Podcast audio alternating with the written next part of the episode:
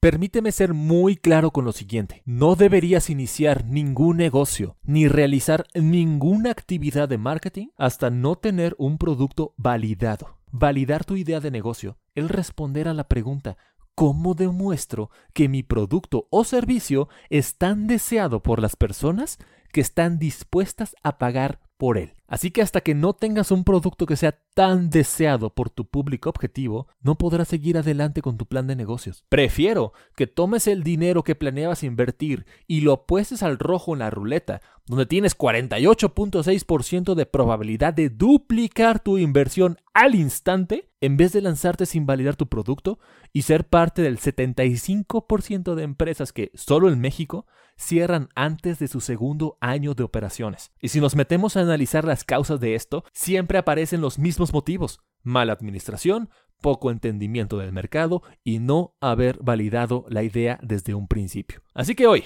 vamos a revisar Cinco maneras de poner a prueba tus ideas y lo haremos de una forma muy especial. Estás en El Marketing hacia el Maestro y te dejo con uno de los capítulos que más trabajo me ha costado realizar hasta la fecha. Disfrútalo mucho y sobre todo aplica los conocimientos aprendidos.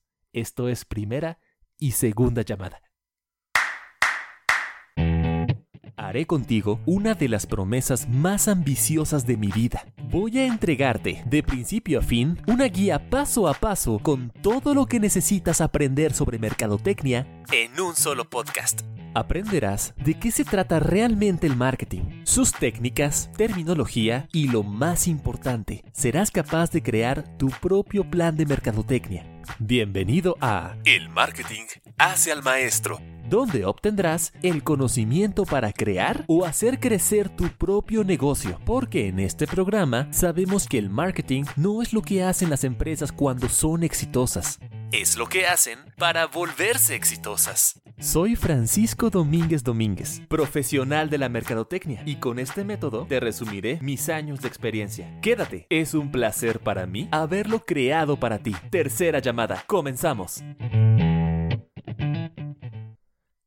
Aquella era una tarde de domingo común. Valeria se encontraba en una reunión con sus amigos del trabajo quienes hablaban sobre sus hijos pequeños, el mundo laboral y noticias del fútbol y de celebridades. Valeria estaba pasando una tarde muy agradable. Después de la comida, alguien desde la cocina gritó ¿Quién quiere un cafecito? Todos los presentes aceptaron encantados y entonces comenzó la conversación que cambiaría la vida de Valeria desde ese momento. ¿Saben? Dijo uno de sus amigos. Este café es delicioso. Yo y un grupo de amigos siempre estamos en búsqueda de nuevos y diferentes tipos de café que podamos ofrecer en ocasiones especiales. El café que compramos en el supermercado sencillamente no basta para momentos así. Quisiera encontrar un café tan especial que pudiera hacer aún mejores los momentos especiales. Esas palabras calaron en los huesos emprendedores de Valeria. Ella siempre había querido iniciar un negocio y después de una vida laboral plena pensaba que estaba lista para arrancar. Y sin saberlo, ese día empezaría un viaje que la llevaría hasta consolidarse como una de las emprendedoras más innovadoras de la industria. ¿Su secreto? Valeria aprendió cómo poner a prueba sus ideas antes de llevarlas a cabo. Esta es la historia de los cinco métodos de Valeria para validar productos. De regreso en casa, Val no dejaba de pensar en que su amigo le había abierto los ojos a un mundo de personas amantes del café que deseaban contar con mejores alternativas. Ella también se consideraba una apasionada del café, por lo que de inmediato se puso a investigar sobre los diferentes tipos de grano, regiones cafetaleras del mundo, métodos de extracción y todo lo que pudo encontrar sobre esta bebida. Su búsqueda la llevó hasta dar con el maravilloso café azul, un tipo de grano que solo se consigue en las tierras lejanas del Valle de Córdoba. Esto es lo que estaba buscando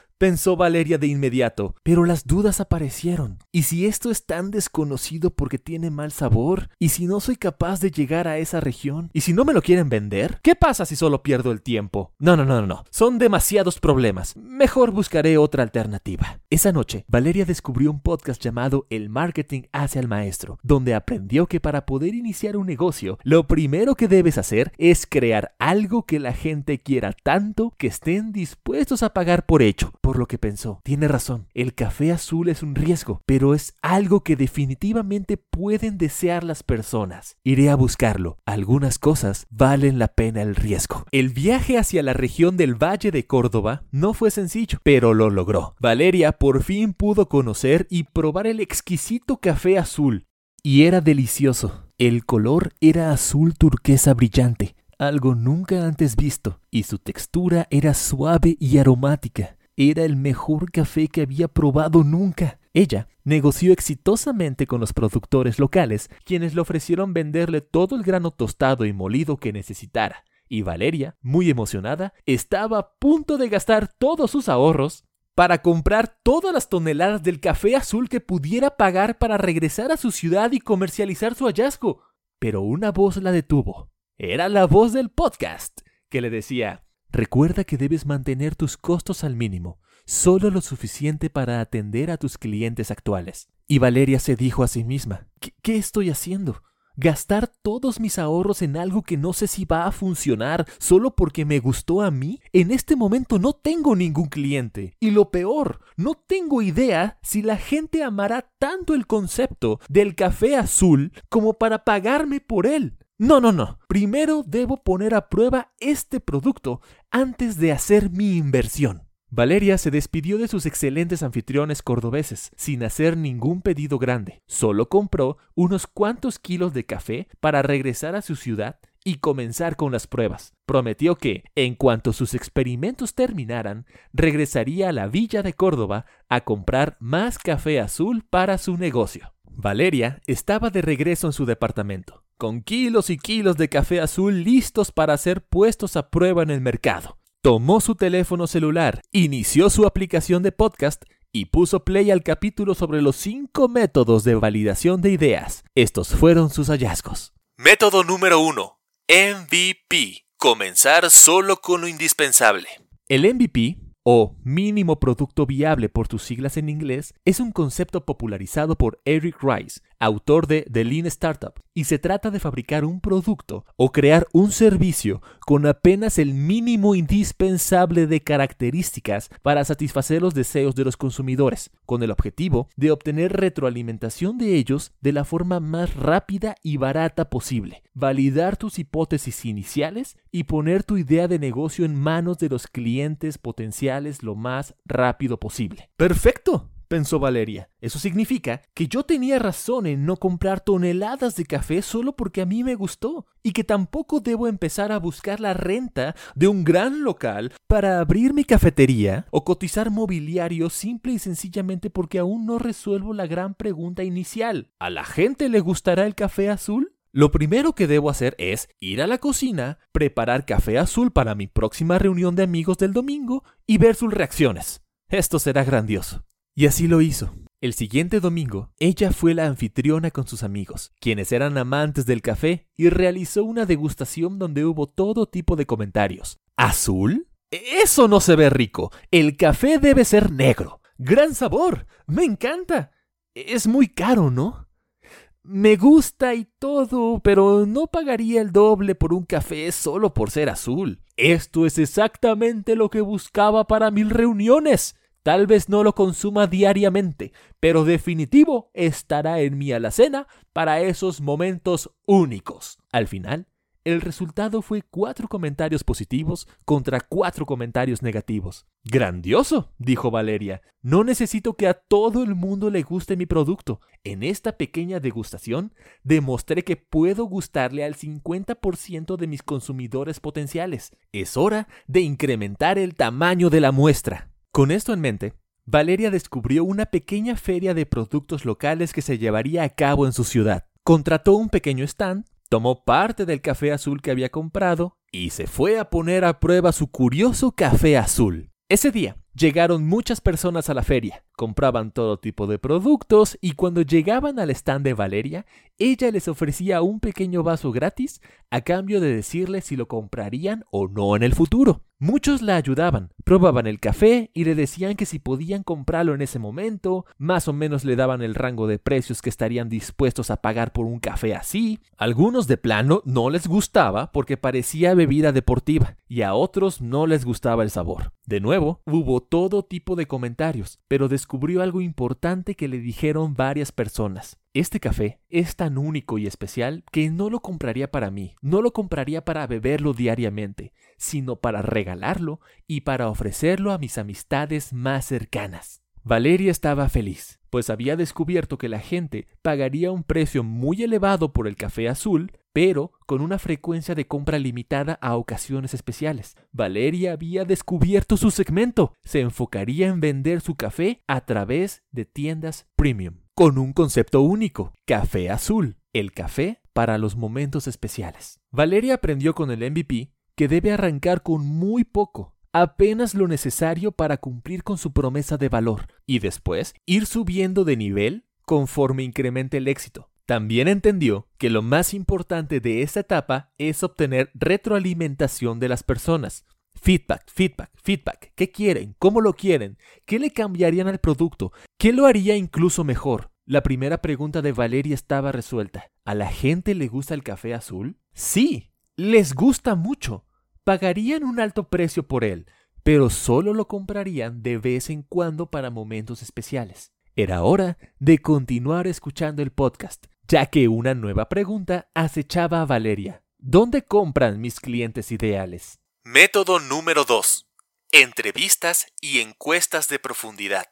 Tan simple como preguntarle a la gente. Este método normalmente nos hace pensar en una persona en la calle, deteniendo gente al azar, o visitando casa por casa y haciendo preguntas con un cuestionario que le proporcionó su empresa, o bien nos recuerda cuando nosotros hicimos una encuesta a través de sitios web y se la mandamos a todos nuestros contactos disponibles con la esperanza de que la respondieran y obtener un poco de información para nuestro proyecto. Ambas visualizaciones podrían parecer un poco obsoletas o sin mucho valor práctico, pero hay un gran motivo por el cual las entrevistas siguen siendo relevantes, para averiguar detalles profundos que las personas normalmente no están dispuestas a revelar. A nadie le molesta decir si le gustó o no un café azul, pero ¿Qué sucede si tu idea de negocio se trata de resolver la disfunción eréctil o solucionar problemas matrimoniales? En ambos casos, hablamos de temas en los cuales las personas normalmente no son muy expresivas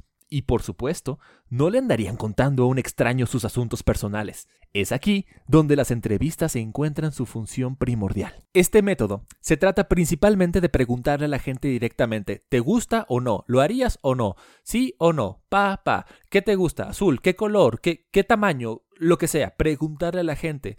Si es de manera escrita es una encuesta, si es de manera verbal es una entrevista. Así que, básicamente, es crear un cuestionario que un entrevistador, idealmente un profesional con conocimientos en psicología, le aplicará a una sola persona, mediante un diálogo con el fin de obtener información sobre un tema de estudio en concreto, y que el entrevistado proporcionará ya sea de forma verbal o escrita. Al ser una comunicación entre dos personas, la entrevista tiene la ventaja de ser un ejercicio privado, con el cual la confidencialidad de las respuestas puede garantizarse a través de un acuerdo previo. Continuemos con el ejemplo de que tienes una idea para solucionar problemas de personas casadas.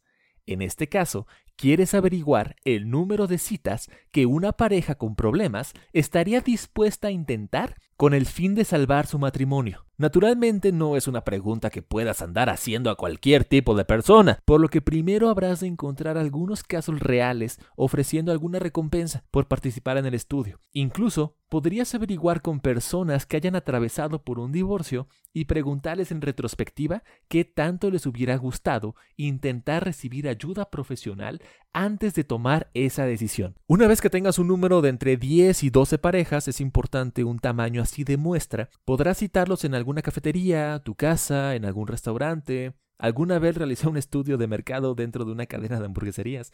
En fin, en cualquier lado donde se sientan cómodos. Aquí hay otra de las ventajas de las entrevistas, y es que te permiten que la investigación suceda, aun si a los entrevistados les cuesta trabajo desplazarse o tienen muy poco tiempo.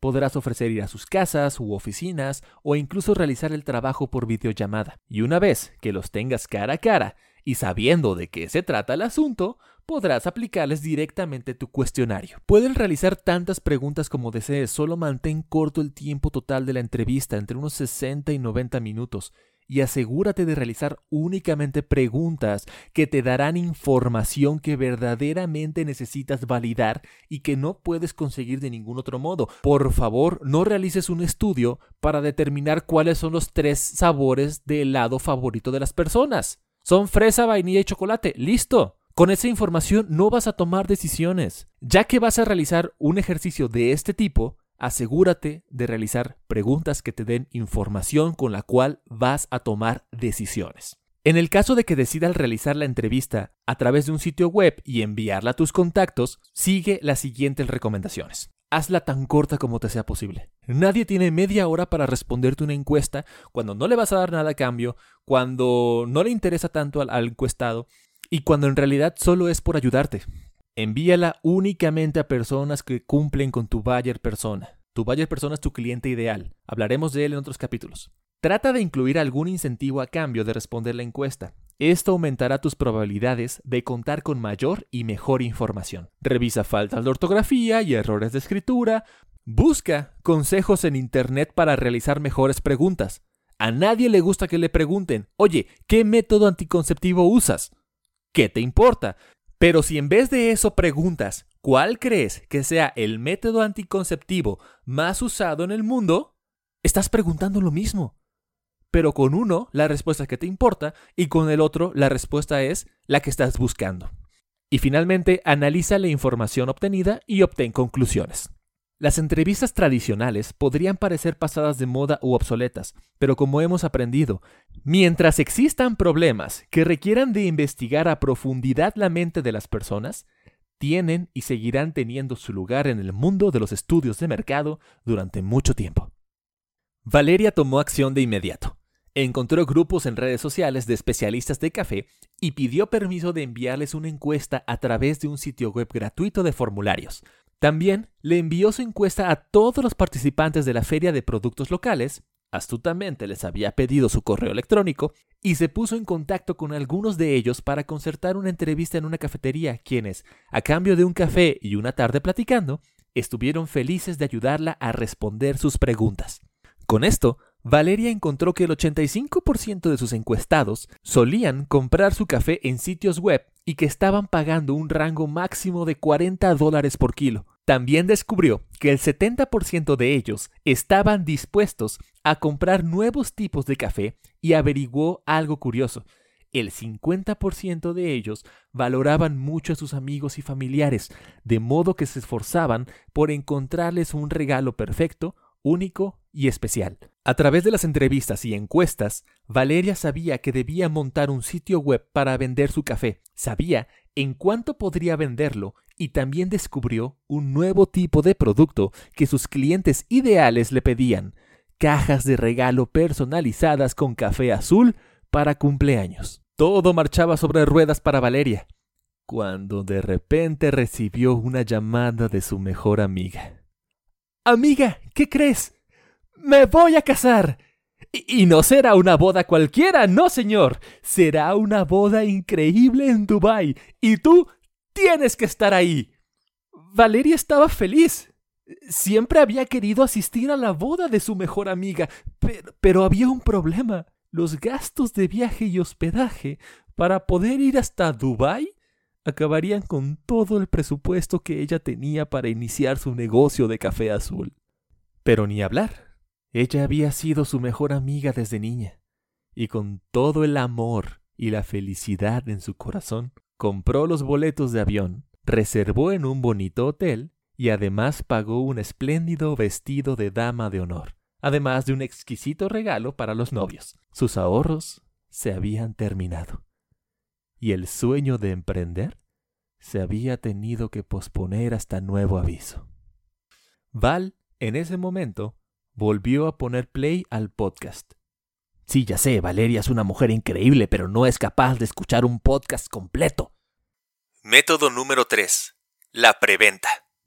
Tradicionalmente, una preventa necesita de contar con un producto terminado antes de poder efectuarse.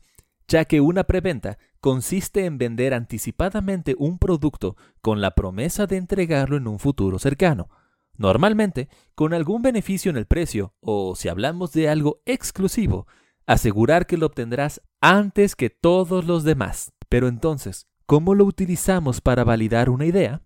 Aquí es donde viene la magia. Al ser una preventa, no necesitas tener ningún producto terminado realmente, solamente debes contar con la suficiente información que active la imaginación de tu público objetivo y con ella despertar el deseo de tu nicho por tu negocio. Esta información la puedes presentar con un video describiendo lo que será el producto, ya sea tú mismo explicando sus características o mejor aún, con una demostración de su uso y beneficios.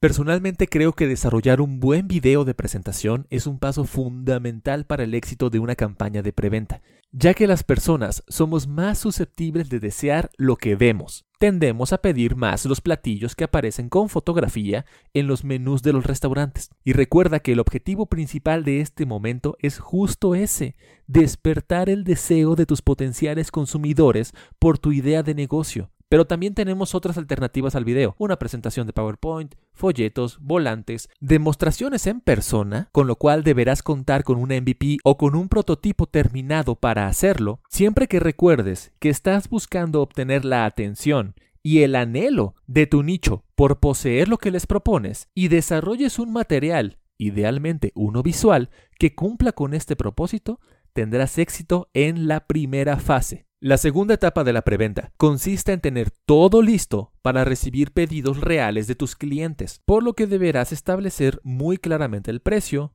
el producto o servicio en concreto que recibirán la fecha de entrega, las condiciones de la misma y los retrasos o problemas que podrían afectar al cumplimiento de estos parámetros. Recuerda que eres tú mismo quien está estableciendo las expectativas de las personas, así que manténlas realistas y siempre dentro de las cosas que realmente puedes cumplir. Las opciones para esto pueden ser tan simples como realizar una preventa entre amigos y familiares y cobrar personalmente, o bien tener un sitio web capaz de recibir órdenes, gestionar transacciones con diversos métodos de pago y realizar un inventario de todos los pedidos recibidos. ¿Y qué has logrado hasta ahora? Bien, si has puesto atención, has conseguido tres cosas que son tremendas para iniciar el futuro de tu negocio. 1.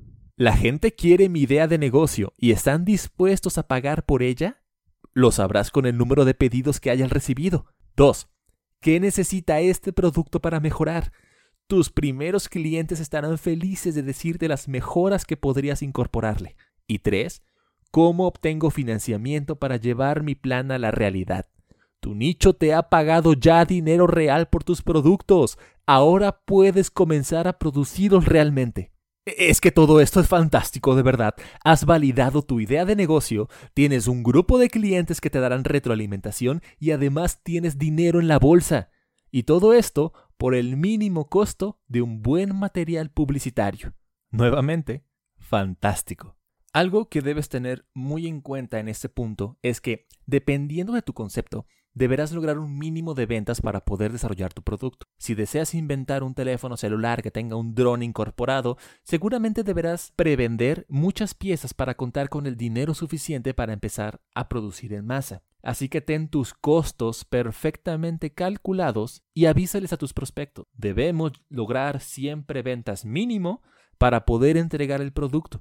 De lo contrario, les devolveremos el 100% de su dinero. Con esto te evitarás muchos malentendidos y tendrás un proyecto mucho más serio. ¿Y qué pasa si no recibo la cantidad mínima o bien no recibo ningún pedido? Bueno, justo para eso estamos haciendo esto. Parte de una buena validación es cuando las hipótesis no resultan verdaderas. Si tu producto no obtuvo interés en tu nicho, de modo que no te realizaron ninguna compra, averigua por qué sucedió esto. El precio era muy caro, quieren verlo físicamente antes de desembolsar dinero, definitivamente no les interesó el concepto. El hecho de que no haya tenido éxito tu preventa es una retroalimentación en sí misma. El mercado te está diciendo que debes cambiar algo de tu producto antes de salir con todo a ofrecerlo al mundo. Contar con esa información y saber que debes cambiar cosas de tu idea es un éxito. Las preventas son un grandioso método para validar ideas de negocio obtener comentarios positivos y negativos y además empezar a recibir dinero real para el proyecto. Realiza un buen video o un material visual. Ten todo listo para recibir pedidos y pon a prueba tus ideas en el mundo real. ¡Eso! Estamos de vuelta en el juego, dijo Valeria en cuanto otra vez le puso pausa a este episodio tan increíble del podcast. No tengo que tener el dinero para comprar todo el inventario de café. Es más, ni siquiera tengo que tener el café. Solo debo vender la idea prometer una fecha de entrega, cobrar por anticipado y entregar el café. Además, una preventa del café azul será un grandioso experimento para ver si la gente realmente hace lo que dice. Hasta ahora solo me han dado su opinión. Llegó la hora de demostrar si sus acciones son congruentes con sus palabras. Y así lo hizo. Consiguió el dinero para montar un sitio web de comercio electrónico y producir un video promocional espectacular, donde se veía lo bello que era el café azul y lo delicioso que era. Hizo una pequeña campaña de difusión entre la gente que había contactado en la feria y en las entrevistas, además de otra campaña en redes sociales invitando a la gente a conocer y comprar el café azul. Salió a la calle con volantes a promocionar el sitio web, en fin, hizo todo lo necesario para que la gente supiera que había un nuevo café azul y que podían conseguirlo a través de una preventa. El momento llegó. Era hora de saber cuántos pedidos habían recibido. Valeria necesitaba vender 100 bolsas de café para poder hacer un pedido a la villa de Córdoba, y se había asegurado de que por lo menos mil personas se enteraran de su sitio web. Hizo clic en su página para revisar las órdenes, se desplegó el número de pedidos, 200 bolsas de café habían sido preordenadas. Valeria no podía estar más emocionada. No solo pudo arrancar su negocio a pesar de no tener grandes cantidades de inversión, sino que demostró que la gente está dispuesta a comprar su café. Había logrado sus primeras ventas, sus primeros ingresos y sus primeras ganancias. Todo gracias al método de la preventa. Esa misma noche se comunicó con su proveedor para comprar el café y realizar las entregas a sus nuevos clientes. Cuando había terminado, hizo una breve llamada de larga distancia a Dubái deseaba agregar el desayuno a la habitación durante su próxima estancia. Después de completar sus primeros 200 pedidos y de hacerse con una base de clientes y seguir haciéndola crecer, Valeria quería poner a prueba una nueva hipótesis basada en sus hallazgos de que a sus clientes le interesaba mucho dar un buen regalo de cumpleaños. ¿Será posible que estén interesados en comprar una canasta de regalo personalizada de café azul con la que además se genere una donación para llevar alimento a mascotas en distintos albergues de la ciudad. Hmm. ¿Y qué hizo Valeria en ese momento? Adivinaron. Volvió al episodio del podcast. Método número 4. Crowdfunding o fondeo colectivo. Juntando poquito de muchos. Imagina que eres un cineasta que necesita dinero para producir su nueva película. Entonces, decide salir a la calle y pedirle a todos los transeúntes que te den un dólar a cambio de colocar su nombre en los créditos del filme. Esta acción es un éxito y poco a poco comienzas a recaudar el dinero que necesitas. Es más, la gente desea tanto apoyarte que hay unos cuantos que te ofrecen 5 dólares y tú eres tan agradecido que les prometes que su nombre aparecerá resaltado con mayúsculas en los créditos de la película. El dinero sigue fluyendo pero todavía no se alcanza la meta total, por lo que algunos fanáticos del proyecto comienzan a darte 100 dólares cada uno. Estás tan feliz por eso que les ofreces aparecer como extras en la película. Ya estás cerca de recaudar el 100% del presupuesto necesario para iniciar la producción, pero aún necesitas 10 mil dólares, los cuales te son entregados por un hombre con deseos de invertir sus ahorros con el objetivo de hacer crecer su dinero, y dado que la filmación debe comenzar lo antes posible, acepta su dinero y le ofreces un pequeño porcentaje de las ganancias que obtenga la película, con el cual podrás devolverle su dinero más intereses. Pasaste de tener una visión a contar con el dinero para hacerla realidad y a cambio de muy poco.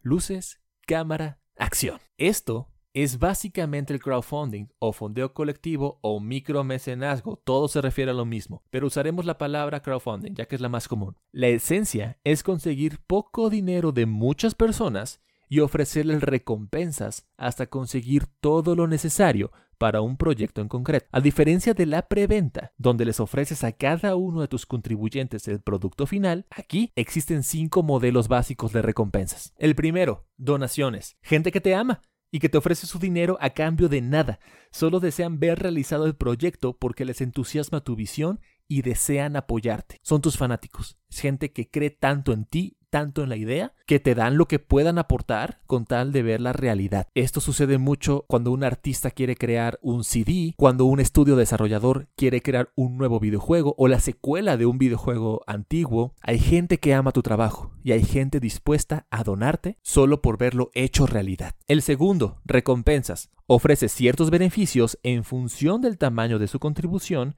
Mientras más dinero aporten, mayor deberá ser la recompensa. Y este regalo no necesariamente debe ser el producto terminado en sí, y tampoco tiene que ser algo tangible. Como vimos en el ejemplo del cine, puede ir desde un saludo, un agradecimiento a tu sitio web, su nombre impreso en tu libro, invitarlos a asistir personalmente a la fábrica, sitio de filmación, taller creativo o donde sea que tome acción el proyecto. Las recompensas personalizadas son geniales, nos encanta que nos reconozcan como parte de un gran logro. Eso sí, debes asegurarte de que todas las recompensas sean entregadas en la fecha límite que tú mismo determinarás. El tercer modelo son acciones. Aquí las aportaciones ya son significativamente mayores, por lo que ofreces un porcentaje de las acciones de la empresa a quienes te aporten estas sumas. Define un porcentaje total que estás dispuesto a ceder y asígnale una evaluación. Por ejemplo, ofreceré el 10% de la empresa a cambio de 10 mil dólares, con lo cual cada punto porcentual valdrá mil dólares. Si una persona desea aportar 5 mil dólares,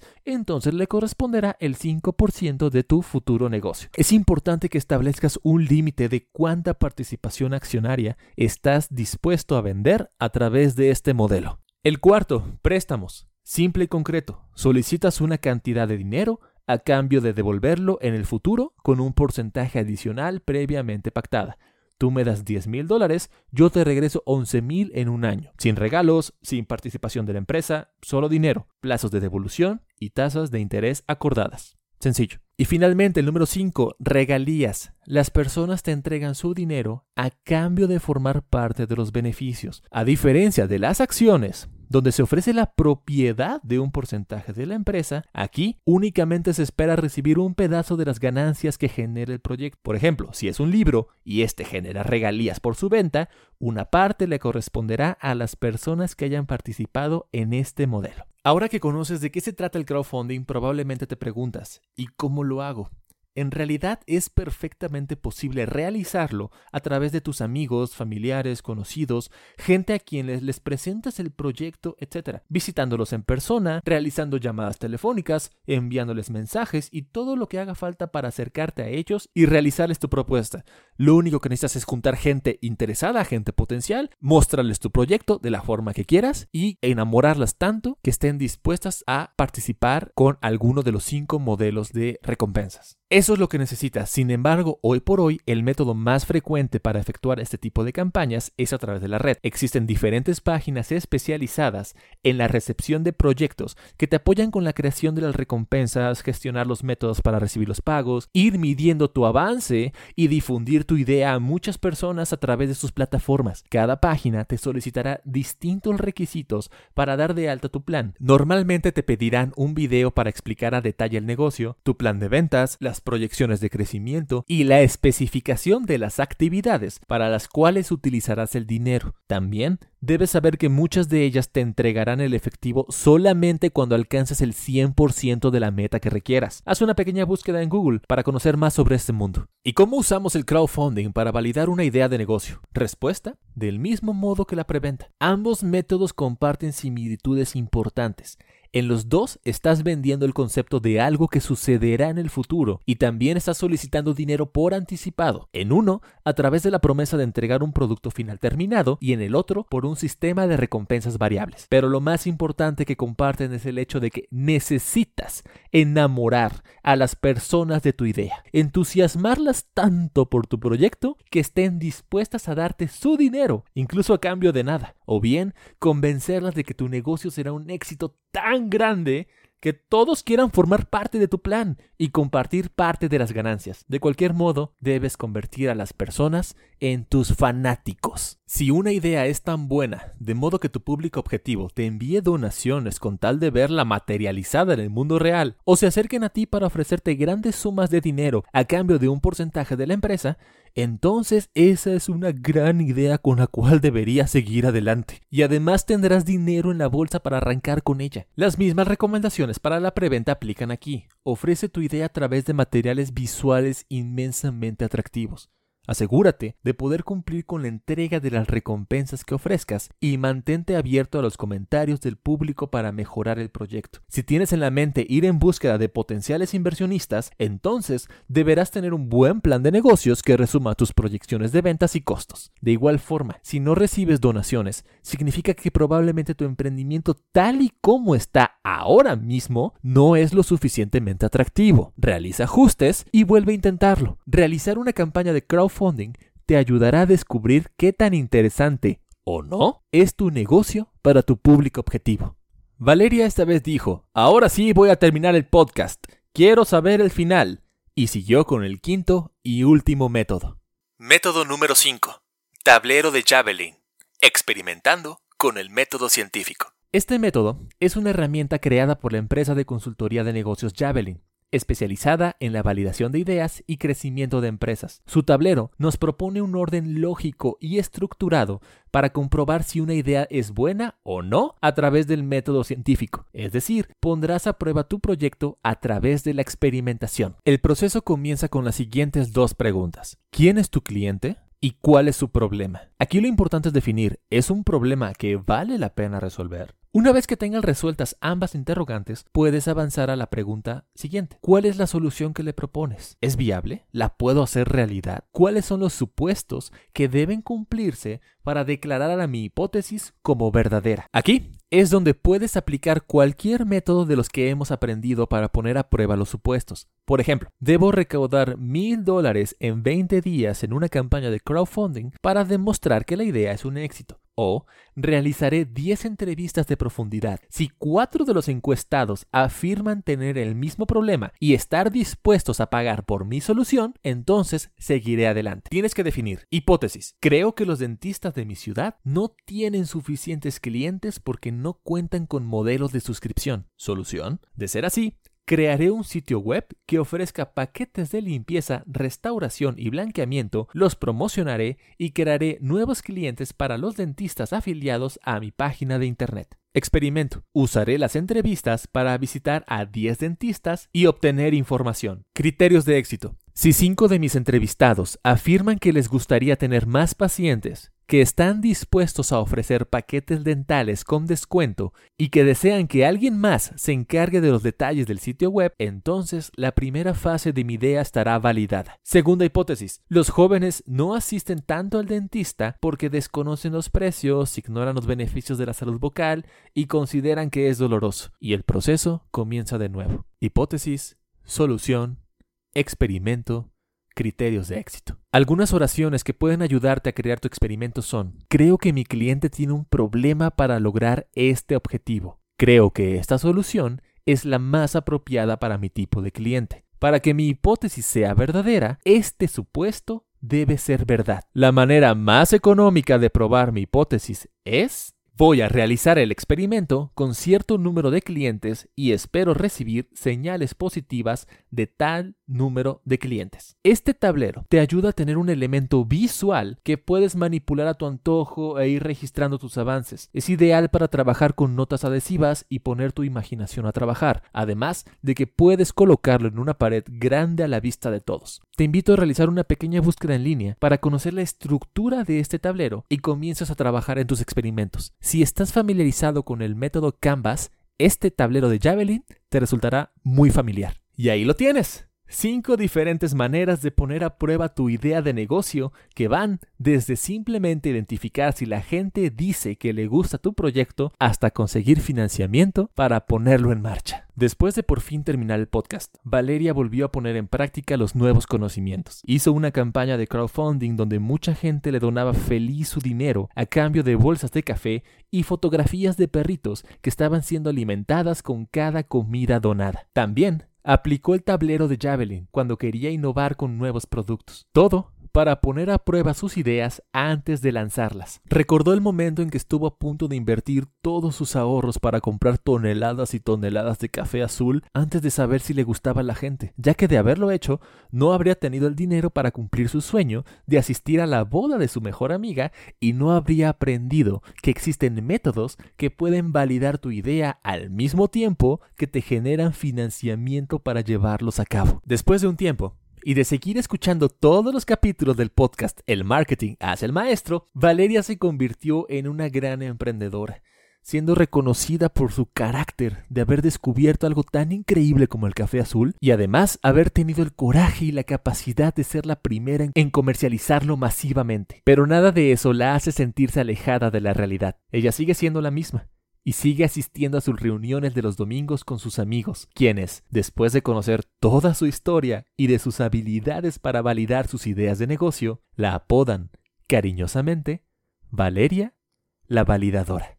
Y si tú eres o conoces a alguien como Valeria, por favor envíale este episodio para que descubra los 5 métodos de validación de ideas. Te dejo con los 7 puntos más importantes de este episodio. Número 1. Los 5 métodos son MVP o mínimo producto viable, encuestas y entrevistas, preventas, crowdfunding o fondeo colectivo y tablero de Javelin. Número 2. El objetivo de esta etapa es demostrar que la gente quiere, desea o necesita tanto tu producto que están dispuestos a pagar por él. Número 3. Lo más importante es obtener retroalimentación de tus prospectos. Número 4. Estos métodos solo son válidos si se aplican con tu cliente ideal, es decir, el tipo de persona que conforma tu target de mercado. Hablaremos de esto a profundidad en otro capítulo.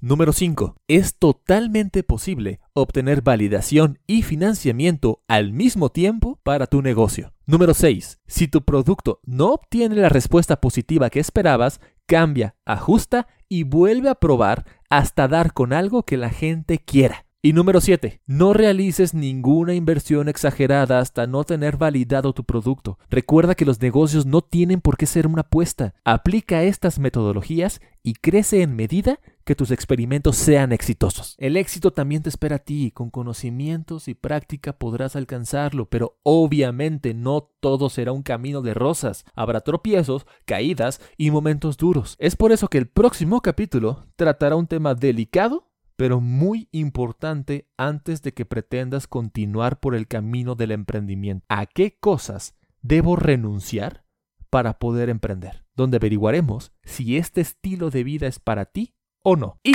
si te gustó este formato de episodio en versión historia, hazme llegar tu opinión. Recuerda que tienes el Instagram de arroba el MKT Facebook y correo electrónico en la descripción de este capítulo. Muchísimas gracias por llegar hasta acá. De verdad que tus comentarios son súper importantes.